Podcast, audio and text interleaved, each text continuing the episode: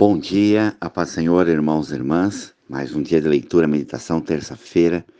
Continuando a história de ontem, os discípulos de Jesus voltaram para Emaús e o Senhor encontra com eles ao meio do caminho para falar que aquele terceiro dia ele ressuscitou. Vamos ler. Lucas 24, versículo 21. Ora, nós esperávamos que fosse ele que havia de remir Israel, mas depois de tudo isso, já não é o terceiro dia desde o dia que tais sucederam. É verdade também que algumas mulheres que para conosco estavam e surpreenderam, tendo ido de madrugada ao túmulo e não acharam o corpo de Jesus, voltando dizendo que teria sido uma visão de anjo, os quais afirmam que ele vive. De fato, alguns dos nossos foram ao sepulcro e verificaram a exatidão de que disseram as mulheres, mas não viram. Então lhe disse Jesus, honesto e tarde do coração, para crer tudo o que os profetas disseram.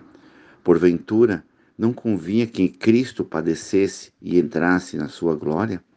E começando por Moisés, decorrendo por todos os profetas, impunha-lhe o que é respeito, constando toda a escritura. Quando se aproximou da aldeia para onde ia, ele fez menção de passar adiante, mas eles constrangeram, dizendo: Fica conosco, porque é tarde e o dia já declina. E entrou para ficar com eles. E aconteceu, quando estava à mesa, tomando ele o pão, e abençoou, tendo partido e deu. Então se abriram os olhos e reconheceram, mas ele desapareceu da presença deles. Este momento é um momento dos mais lindos e desafiador, porque a decepção, a dor, aquilo que talvez para aqueles homens que hoje podemos dizer para muitas pessoas que deixam a igreja ou deixam de buscar a Deus, não conseguem enxergar a promessa, a palavra, a profecia. Por isso Jesus decorreu com eles toda a história da Bíblia de Moisés até os dias dele, para colocar uma base no coração deles da palavra da verdade, para curar a visão e o entendimento. E na hora de partir o pão, que é o momento mais sublime que a Bíblia relata de uma experiência da morte e ressurreição de Cristo para nos libertar da morte do pecado, os olhos são abertos.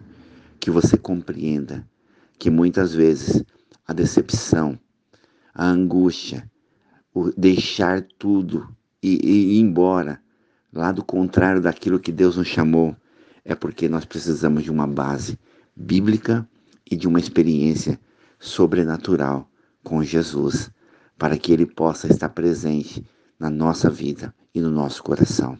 Oremos ao Pai. Pai amado, em nome do Senhor Jesus, quantas pessoas assim como os discípulos de Emaús, Pai, voltaram para trás. Quantas pessoas não esperaram o tempo e a hora certa para a manifestação da tua glória. Abre os nossos olhos, ó Pai. Assim como tu explicaste para aqueles discípulos, através da palavra, o conhecimento, a sabedoria, nos dá a tua palavra, nos dá base da tua palavra, para que os nossos olhos possam enxergar a presença maravilhosa do teu filho no partir do pão. Quantas pessoas, ó Pai, deixaram a sua casa, deixaram o ministério, deixaram a obra, deixaram o chamado, tomar por coisas tão banais da vida, por decepções, por angústia. Eu clamo agora por cada homem, a cada mulher. Eu clamo por cura, por libertação. Pai amado, alcança agora cada empresário, homens e mulheres que precisam de um milagre, ó Pai, nas suas empresas, Senhor. Quantas coisas ser ajustada Pai, abençoa, dá sabedoria para este homem, esta mulher. Abençoa cada família. Guarda os nossos filhos na escola, na rua, no trabalho, Pai. Livra do mal. Abençoa esse país chamado Brasil. Essa terra será curada pela oração da tua igreja. Guarda cada projeto missionário, aos missionários, projeto, Senhor, com crianças de Tatuí, nosso projeto com morador de rua. Eu me uno em oração com os 40 assessores do grupo de Jacareí, São José dos Campos. A cada pedido da mão da pastora Elielma, Elisângela, missionária Céu, Bispo Miguel, pastora Elza, missionária Neves, orando e clamando todos os dias Abençoa, Pai, o Bispo Miguel, a família Refúgio Oração, seus filhos. Guarda minha esposa Silvia, a minha filha Rebeca, Raquel, meu genro Leandro Vinícius, a minha sogra Marta, a minha tia Zefa, a dona Alba, a Márcia, Pai. Abençoa meus irmãos, irmãs, sobrinho, sobrinho, cunhado, cunhada, primo, primo, toda a nossa família, Pai. Abençoa o Luke, em nome de Jesus. Amém.